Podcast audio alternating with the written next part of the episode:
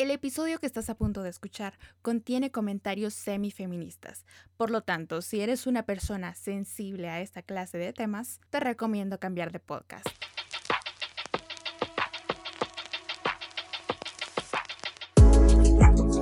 Hola amigos, ¿cómo están? Me encanta poder estar de nuevo hablando en este podcast. Este es el episodio número 5 y ahora sí, prometo ser más constante. Estuve trabajando en la planificación de este episodio porque es un tema que me atemorizaba demasiado hablar de, esto.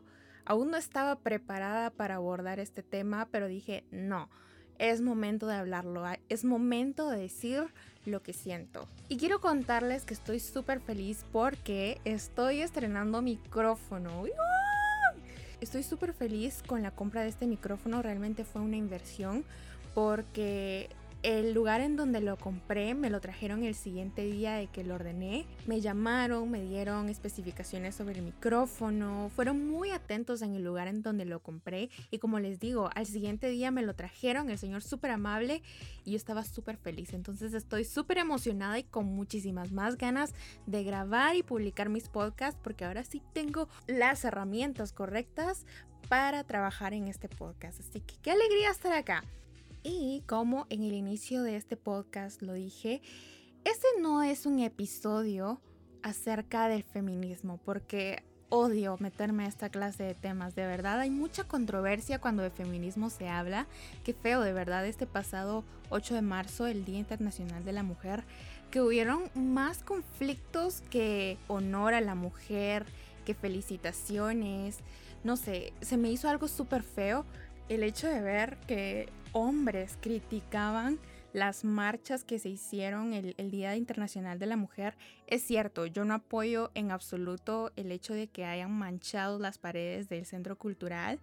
Me parece que hay maneras más civilizadas de protestar y alzar la voz, pero sin entrar en mucho detalle acerca de lo que ocurrió el pasado 8 de marzo, porque no quiero hablar del feminismo, al menos por ahora, porque siento que no estoy lo suficientemente preparada con este tema. Si voy a hablar del feminismo, me voy a preparar y voy a traer buenos argumentos para hablarles a ustedes acerca del feminismo. Pero no, el tema de hoy es titulado ¿Es mejor ser inteligente o ser bonita? Les había comentado en el episodio anterior que estaba leyendo un libro de la autora Flor Aguilera. Ella es mexicana, muy buena. He leído como tres libros, tres o cuatro libros de ella. Y es una gran autora. Pero en este libro en especial me dieron muchas ganas de hablar no del libro en sí, sino del tema que quiere transmitir. El libro es titulado Mi vida de rubia y es que el libro aborda bastantes temas que se viven en la actualidad y más que todo con las mujeres. Este episodio va dirigido directamente a las mujeres, pero eso no quiere decir que los hombres no puedan escucharlo, porque lo que voy a hablar tiene que ver tanto con las mujeres, con los hombres y también hoy tenemos invitados especiales, porque no solamente quería que ustedes escucharan mi punto de vista, sino que de alguien más, y si es de un hombre, muchísimo mejor. Entonces, más adelante vamos a tener invitados especiales en este episodio, pero quiero hacer mucho énfasis en cómo inicia este libro. El relato trata sobre una adolescente llamada Pamela Montes que vive en la Ciudad de México. Bueno, no vive en la Ciudad de México, vive en, otra, en otro lugar de México, no recuerdo muy bien el, el nombre del lugar, pero se muda a la Ciudad de México y es ahí donde ella decide hacer un cambio drástico en su vida referente a su manera de actuar, a su manera de vestir, a su manera de verse físicamente, empezando una nueva vida en un nuevo lugar en donde nadie la conoce y no puede saber que en su vida pasada fue una nerd o X o recha, como les decían. Aquí en Guatemala también se usa la palabra recha para hacer referencia a alguien rechazado entonces eso es lo que ella hace, ese es el punto principal de la historia. Pamela quiere cambiar de personalidad, quiere cambiar de vida, por lo tanto hace referencia al título del libro, Mi vida de rubia, se tiñe el pelo de rubio al momento de mudarse a la Ciudad de México e inicia una nueva vida en una nueva escuela con nuevos amigos. Y su fin principal es ser una chica guapa, una chica popular, una chica por la que los chicos se mueran por ella. Y es en ese proceso en donde ella se da cuenta de los pro y los contras que tienen el cambiar a este estilo de vida. El libro inicia con ella preguntándole a su abuelo, ¿es más importante que una niña sea bonita o inteligente? A lo que el abuelo le responde, es mejor que lo aprendas de una vez. Las mujeres deben ser de cabellos largos e ideas cortas. No quiero entrar en muchos detalles acerca de lo que pasa en el libro, por si ustedes quieren leerlo, es muy bueno y es muy corto, lo leen en una semana lo mucho, pero eso es algo muy importante, entonces sí se los voy a compartir. Está al inicio del libro, entonces no va a ser mucho spoiler. Pamela, el siguiente día de preguntarle eso al abuelo y que él le responda eso, ella se cortó el cabello y el abuelo se enojó con ella y le dejó de hablar. Y yo cuando estaba leyendo esa parte del libro, automáticamente me acordé de una relación sentimental que solía tener, en donde exactamente eso pasó. Yo tenía mi cabello muy largo, no tan tan largo, pero sí largo. Y a mi exnovio le encantaba mi cabello. Él decía que una de las cosas que más le gustaba de mí era mi cabello liso, liso. Entonces yo tenía muchas ganas de cortármelo eh, hace tiempo, todavía estando en esa relación. Y le preguntaba, ¿cómo crees que me vería con el cabello corto? Y él se molestaba. No sé si lo hacía bromeando o de verdad, pero me decía, no, si te cortas el cabello, termino contigo. Como les digo, no sé si lo decía bromeando, lo decía en serio, yo nunca quise averiguarlo porque nunca me corté el cabello estando con él. Pero qué fea manera de decirle a tu novia no, no te cortes el pelo. Literal amenazándola con que si se corta el cabello vas a terminar la relación. ¿Qué pasa, amigos? Y es que no es un mito que a los hombres les encantan más las mujeres con el cabello largo que con el cabello corto. Hice una encuesta en mi Instagram preguntando, caballeros, ¿Cómo les gusta más una mujer? ¿Con el cabello corto o con el cabello largo? A lo que el 87% de las personas respondieron que les gustaban más con el cabello largo y el resto, el 13%, respondieron que con el cabello corto. Es impresionante que al yo lo posteé como a las 3 de la tarde y en la noche como a las 10 de la noche los resultados seguían en 100% en su totalidad con el voto para el cabello largo. Pero saben, me llamó muchísimo la atención que alguien me respondió la historia y me dijo, en lo personal me gusta el cabello largo, pero si a ella le gusta el cabello corto, de igual manera me gustaría, porque es más importante que ella se sienta bien y no por el visto bueno de otra persona. Y yo dije, ¡Wow! Qué bueno que hay hombres que piensen así, de verdad. Él sabe quién es y me está escuchando. Gracias por ser así. Y de verdad esperaría que la mayoría de hombres tuvieran ese pensamiento y no como el de mi exnovio, de que si te cortas el cabello, voy a terminar contigo. Y no lo estoy tirando shit a mi exnovio, solamente quería ponerlo como referencia, como ejemplo, para mostrarle los dos lados de la moneda de que si bien hay hombres que eso es un requisito para una mujer perfecta, entre comillas, hay hombres que de verdad no les importa si tienen el cabello corto o largo, simplemente van a preferir cómo la chica se sienta mejor para quererla y así la van a querer. No importa si tiene el cabello corto o largo y está bien. Y no estoy criticando tampoco de que, ay, a la mayoría de hombres les gusta el cabello largo, porque lo sabemos, o sea, no es un secreto, no es un mito, como les dije anteriormente, que a la mayoría de hombres les gusta las mujeres con el pelo largo, pero eso no quiere decir que las mujeres de cabello corto no sean bonitas, al contrario, hay mujeres que se miran muchísimo mejor con el cabello corto que con el cabello largo. Y es que todo mundo, me atrevo a decir que todos tenemos como nuestras exigencias al momento de decir me gusta esta persona. Una vez le pregunté a alguien ¿cómo es la mujer perfecta para ti? Y me empezó a dar características físicas de me gusta con el pelo largo, con el pelo negro, delgada, que sus uñas estén bien arregladas. Y me llamó mucho la atención que no me diera rasgos sentimentales, rasgos interiores de la persona de una mujer, de cómo la mujer perfecta para él sería que sea atenta, que sea ordenada, etc. Hace unos días una amiga publicó un meme que decía, bueno, no era un meme, era una pregunta que decía, mujeres, ¿qué es lo primero que ven en un hombre?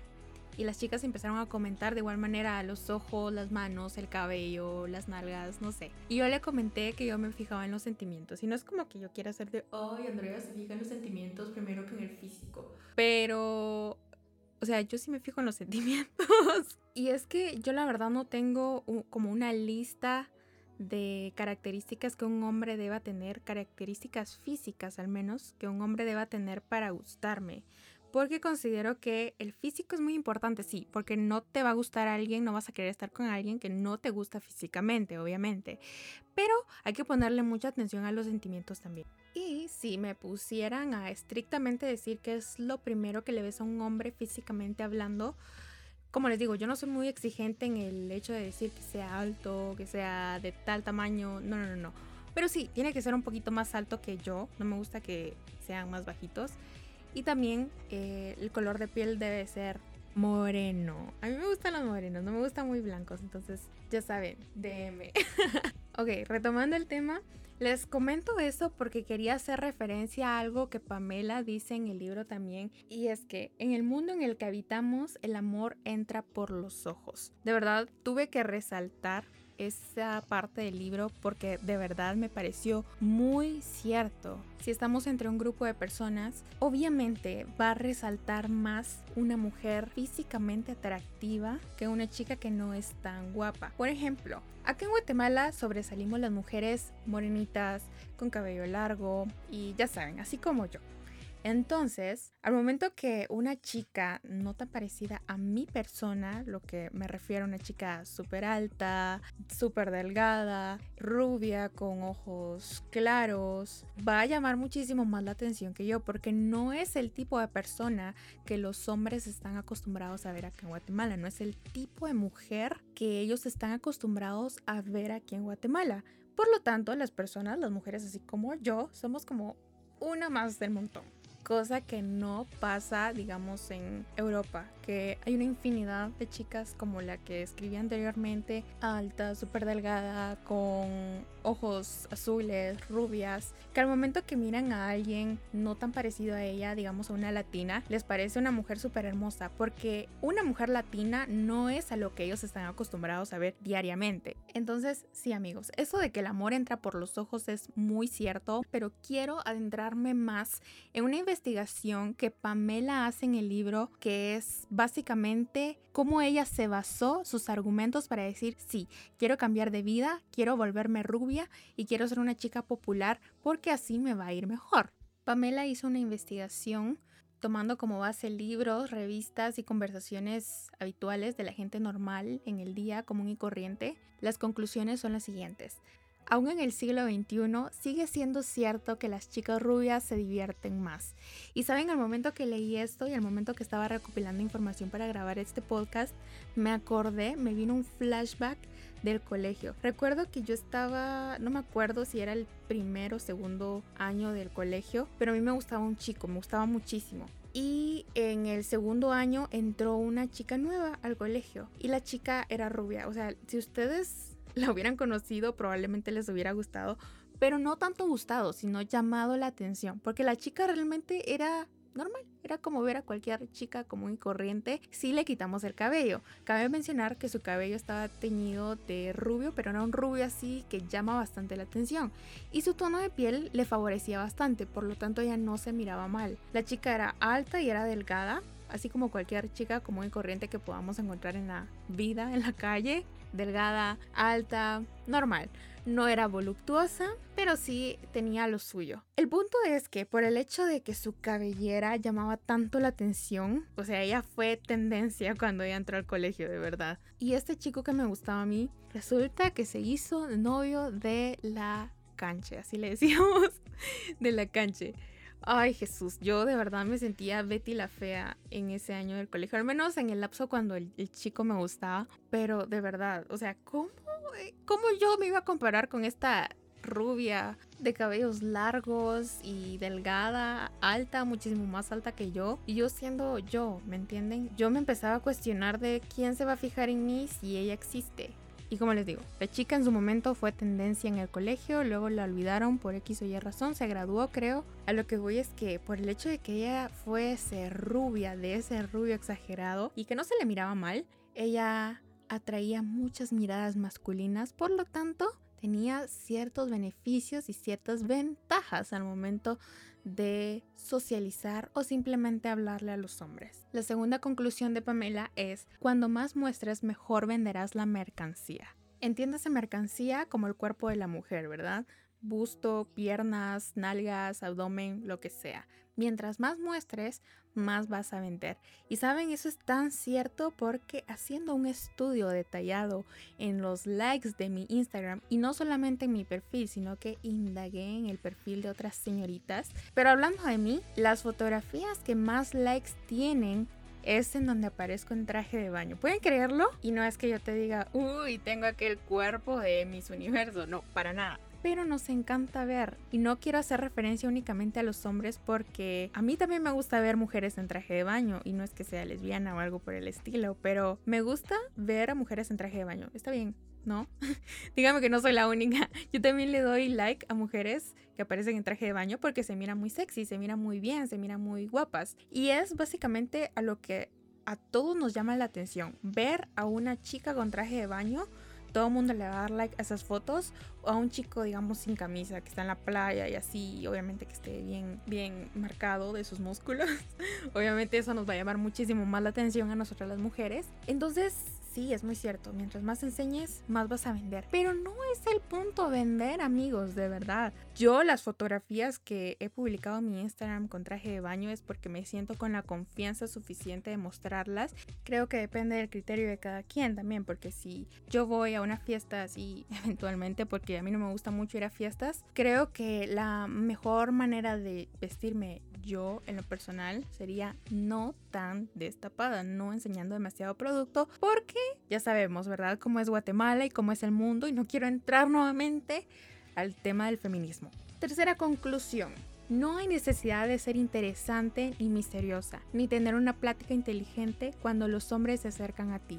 Uf, no quería llegar a esta parte, verdad, porque me pasó algo similar. O sea, a mí siempre me pasa de todo, pero no quería llegar a esta parte porque no quiero contar mi experiencia y no la voy a contar tan a fondo. Pero sí, voy a contar que cuando estaba saliendo con alguien, él no estaba tan, ya saben, convencido de estar conmigo por lo tanto yo me estaba esmerando, me estaba esforzando literalmente en gustarle a la persona, en no tanto gustarle físicamente, sino que él pensara, wow, esta es una chica súper interesante y no sé, quiero estar con ella. Por lo tanto, yo le hablaba de cosas así como, por ejemplo, estábamos en el año de las elecciones presidenciales y yo le preguntaba, ok, ¿y por quién vas a votar?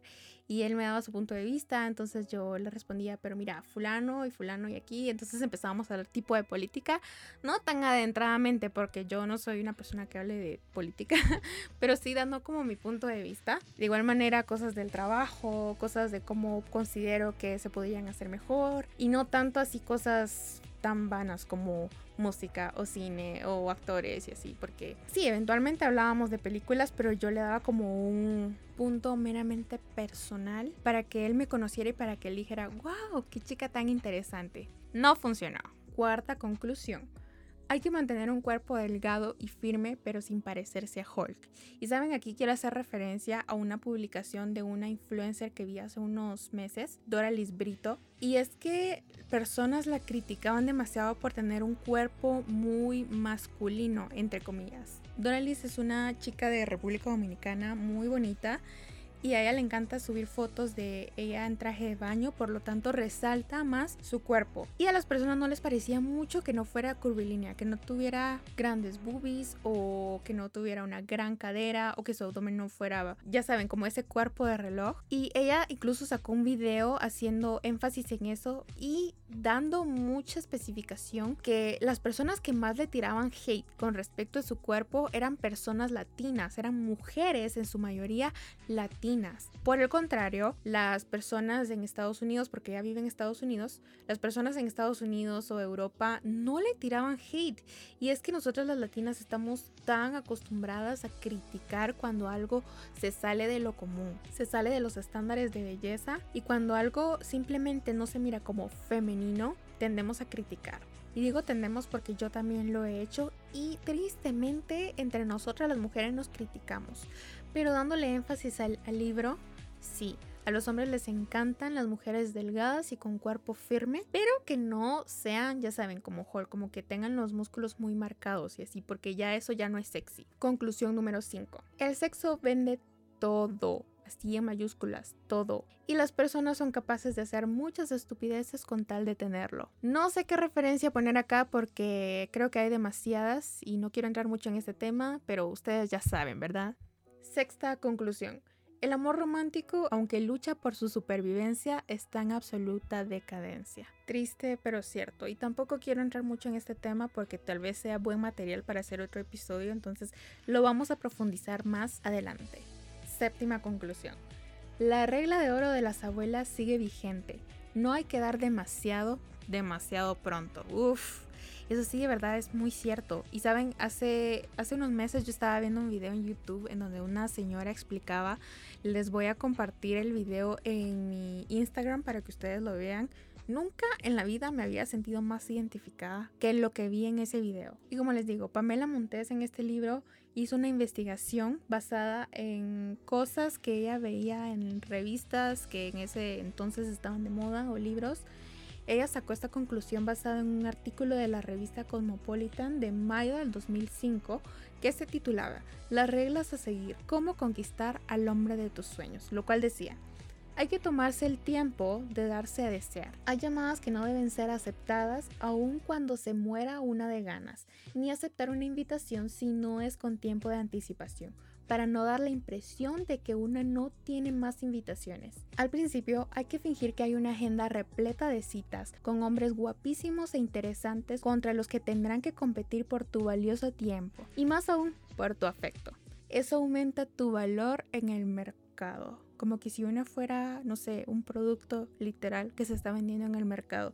Como lo decíamos anteriormente, la mercancía es nuestro cuerpo. Y qué mal, qué mal darse cuenta que este es de verdad el mundo en el que vivimos, en donde el cuerpo de la mujer, y no solo de la mujer, vamos a ser iguales, vamos a ser equitativos con los hombres también, en donde el cuerpo es una mercancía que se vende. Entonces, habiendo expuesto las conclusiones de Pamela Montes para llegar a la conclusión final que sí, es mejor ser bonita que inteligente, porque en el libro expone claramente cómo Pamela se vuelve una chica popular al momento de cambiar de vida, al momento de teñirse el cabello de rubio, a ella le va mucho mejor aparentemente, pero en el libro se va dando cuenta, como lo dije anteriormente, de los pros y contras que trae esta vida. Entonces yo me pregunto a mí misma, Andrea, si tuvieras la oportunidad de elegir desde el momento en que naces ser bonita o inteligente, como dice el meme de Enrique Peña Nieto, es aquí donde les pregunto, ¿qué hubieran hecho ustedes?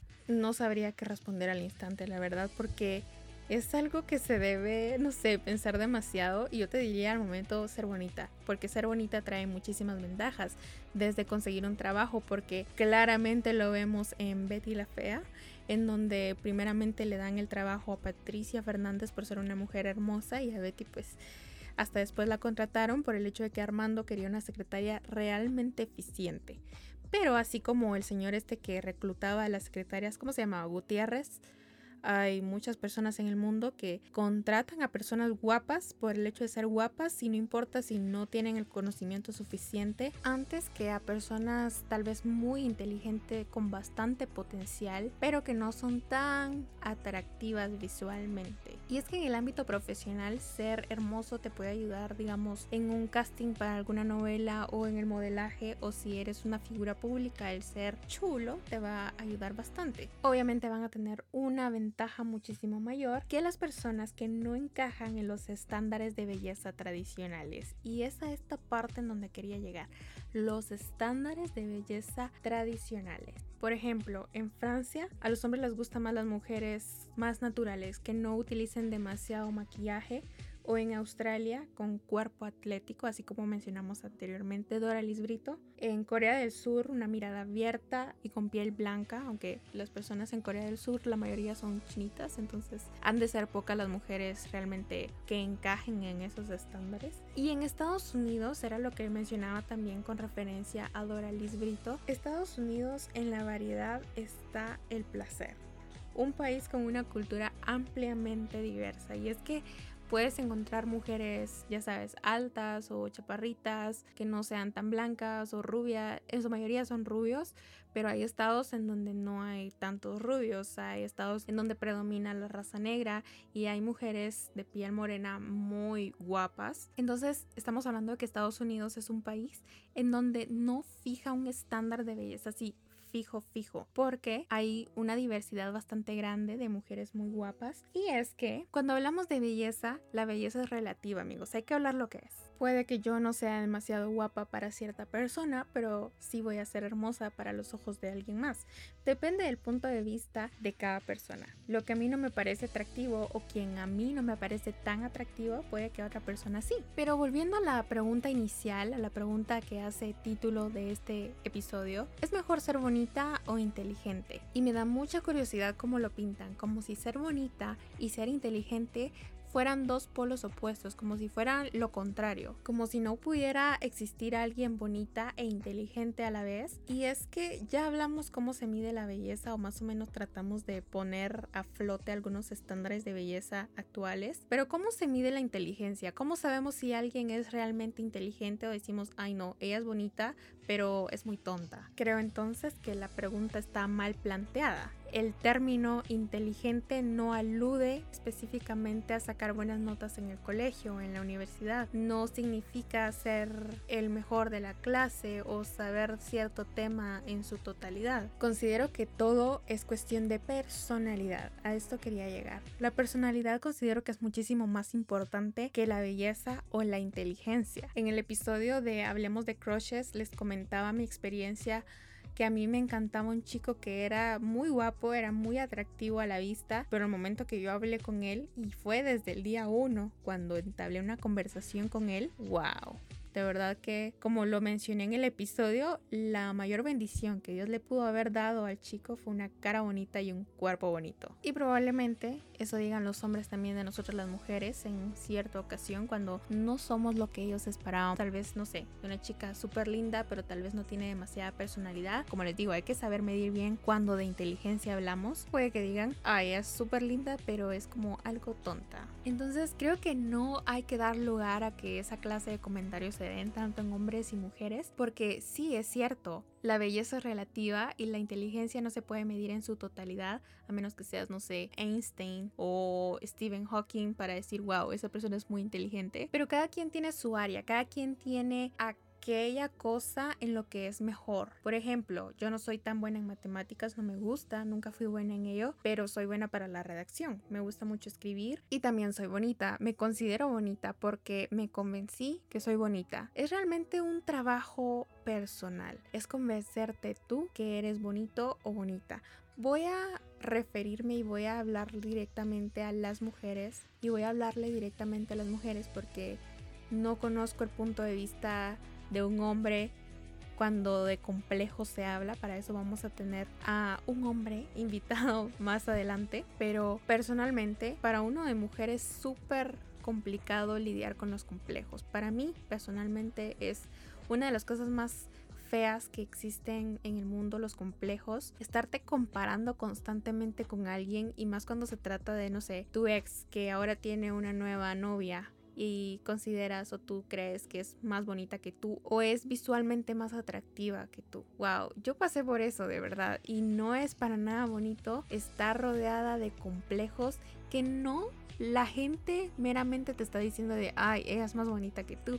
Tú misma te estás atormentando con esos pensamientos y con esos complejos y con esas comparaciones en donde dices, Andrea, ella es mucho más bonita que tú, por eso es que él la prefirió a ella y no a ti. No eres tan interesante como pensabas, no eres tan inteligente como pensabas y obviamente no eres tan bonita como pensabas. ¿Quién se hizo daño? ¿Quién está tirándole shit a Andrea?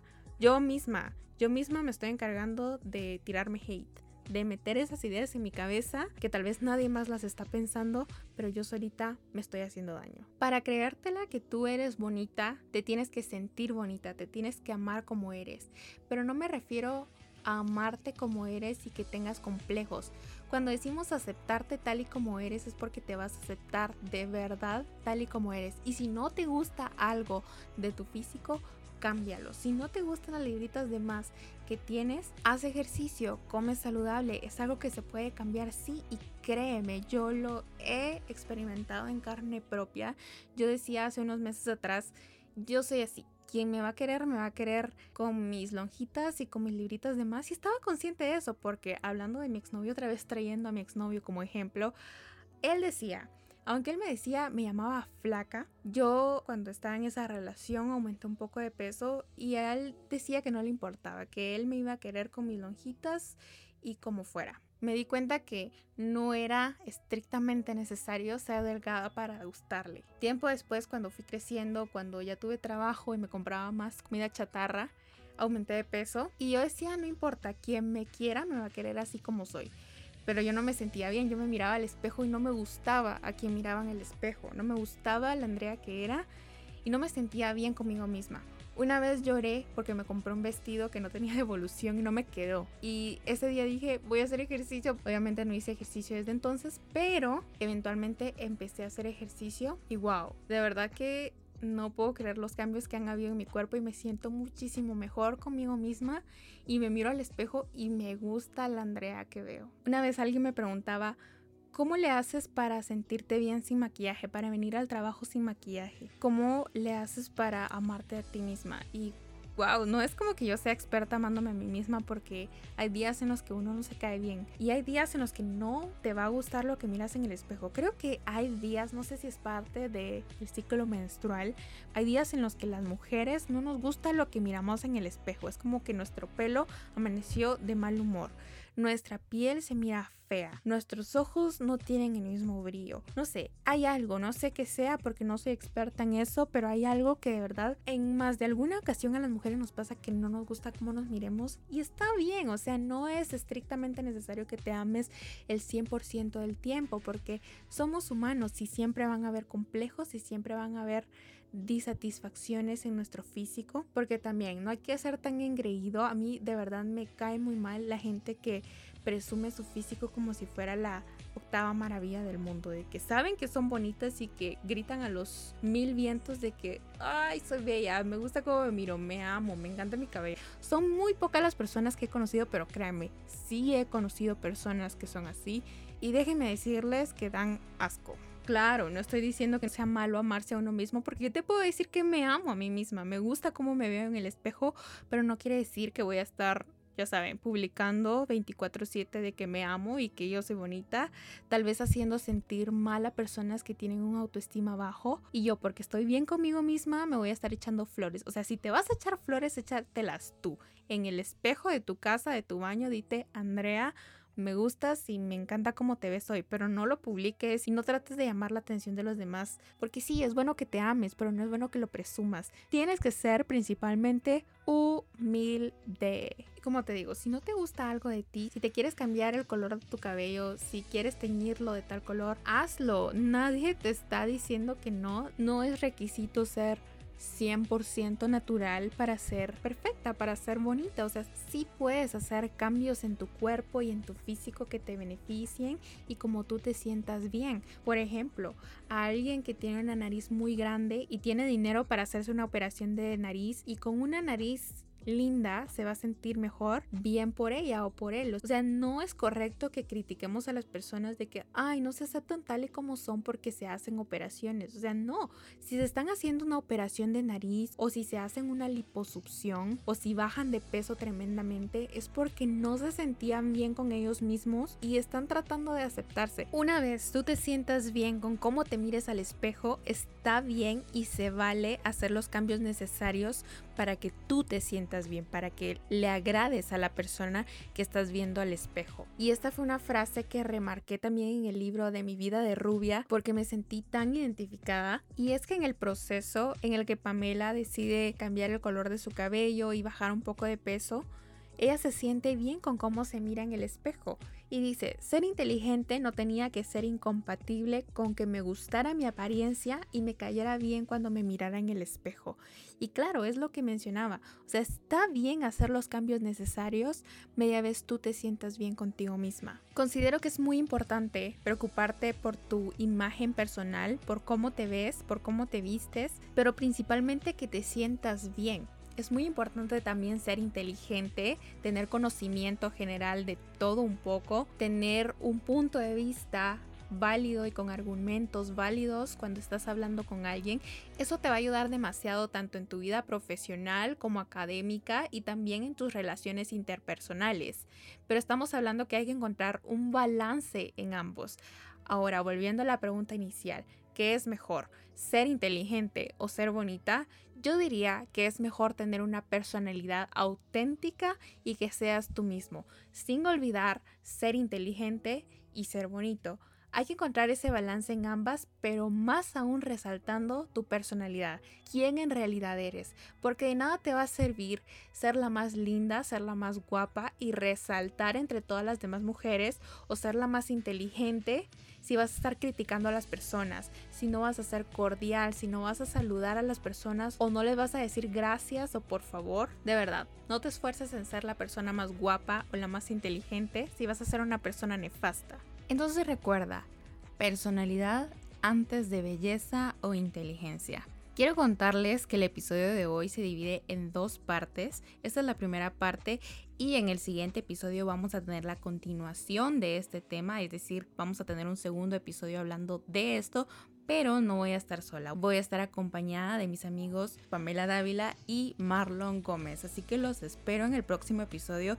Va a estar súper interesante porque, como les digo, no solamente vamos a tener mi punto de vista, sino el punto de vista de alguien muy sabio como Pamela y de un hombre como Marlon. Entonces vamos a estar hablando acerca de esto. Muchas gracias por escuchar la primera parte de este episodio. Es mejor ser bonita o inteligente. Espero que te haya gustado y si te gustó, compártelo. Puedes compartirlo en Instagram y etiquetarme. Recuerda seguirme como ae.marroquín. De igual manera puedes seguir el Instagram de este podcast que es podcast LTAF. Me encantaría mucho recibir tus comentarios y que me digas con qué te quedaste de este episodio, qué te gustó más y si tienes una experiencia parecida o estás pasando por algo similar, claro que puedes contarme y podemos hablar acerca de esto. Así que te mando un fuerte abrazo, espero que estés dedicando tu cuarentena de la mejor manera, que te sientas bien, que estés con salud y sobre todo que tu mente esté despejada y logres encontrar la manera de sentirte lo mejor posible en estos días de aislamiento social.